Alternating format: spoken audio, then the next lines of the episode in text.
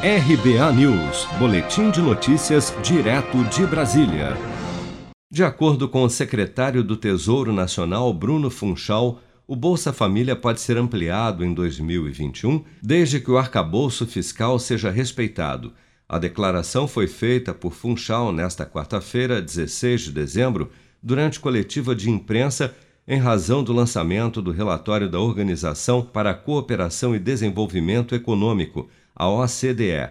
Segundo o secretário do Tesouro Nacional, devido à pandemia do novo coronavírus, existe uma expectativa de que mais famílias se enquadrem nos critérios de admissibilidade do programa Bolsa Família, que, em suas palavras, abre aspas, é um programa que tem funcionado. Se houver necessidade, é óbvio, respeitando o nosso limite de gastos e a realocação do orçamento, pode ser sim revisto para cima. Fecha aspas.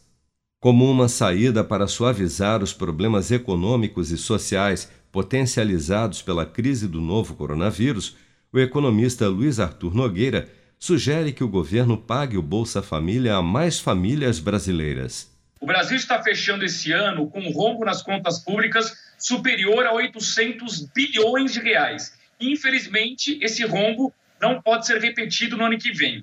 A minha sugestão para tentar minimizar o problema é que o governo faça um esforço no orçamento, encontre recursos e pelo menos pague o Bolsa Família para mais famílias brasileiras. Assim, vai pelo menos diminuir esse drama econômico e social.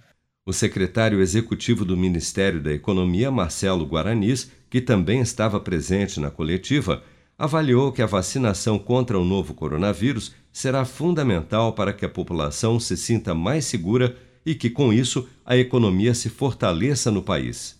Se você quer começar a investir de um jeito fácil e sem riscos, faça uma poupança no Sicredi. As pequenas economias do seu dia a dia vão se transformar na segurança do presente e do futuro. Separe um valor todos os meses e invista em você. Poupe com o Sicredi, pois gente que coopera cresce. Com produção de Daniele Vaz, de Brasília, Flávio Carpes.